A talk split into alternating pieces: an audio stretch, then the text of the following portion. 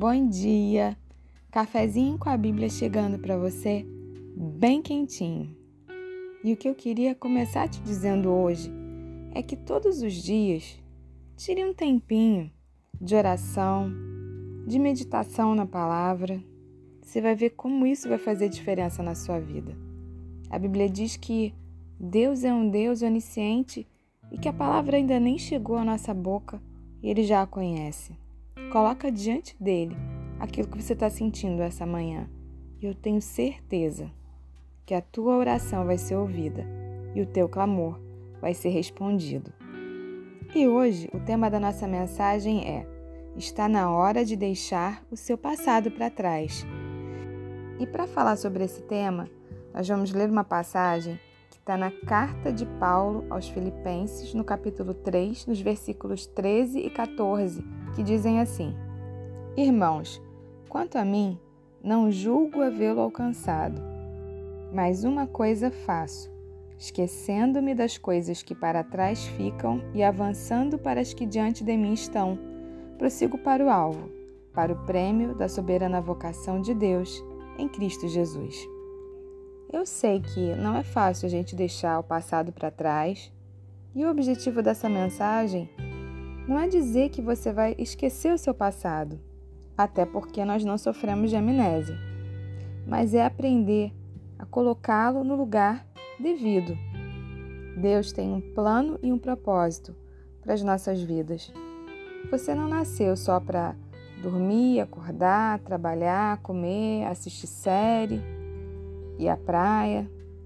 Claro que tudo isso faz parte das nossas vidas, mas se você pretende seguir o seu destino, viver esse propósito, você precisa estar presente, inteiro ou inteira, nesse tempo que se chama hoje.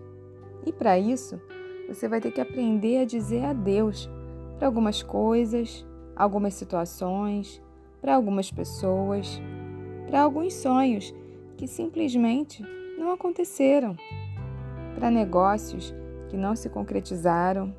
E a primeira coisa que a gente precisa entender é que algumas pessoas que fizeram parte do seu passado não vão te acompanhar no seu futuro. Elas fizeram parte por um tempo, mas esse tempo chegou ao fim e está tudo bem, porque elas não faziam parte da continuidade desse plano que Deus tem para sua vida. Algumas vezes, Deus vai fechar portas. E tá tudo bem. Os sonhos que não se realizaram, os projetos que não aconteceram, os negócios que não se concretizaram, os relacionamentos que não deram certo. Se Deus não permitiu, é porque Ele havia preparado algo melhor para sua vida lá na frente. Você conhece o hoje. Deus conhece o amanhã. E o grande problema é a forma como nós lidamos com tudo isso.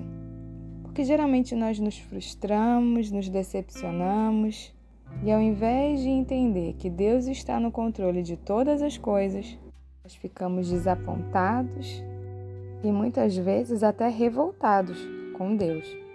Preste atenção numa coisa: se Deus não permitiu, é porque Ele tinha algo melhor para sua vida.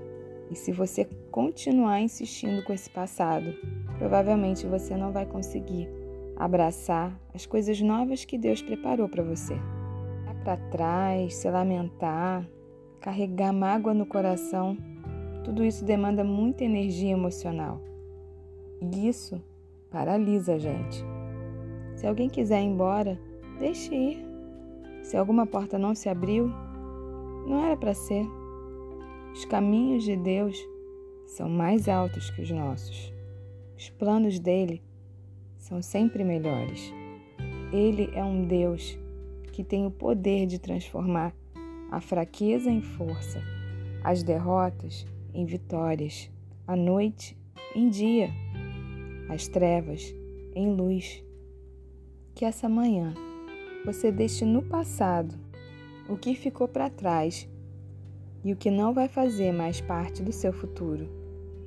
Confie em Deus e entenda que aquele que começou a boa obra é fiel e justo para completá-la E o mais importante é que você entendendo ou não, ele sempre vai ter o melhor para tua vida. Que Deus te abençoe. Um grande beijo para você.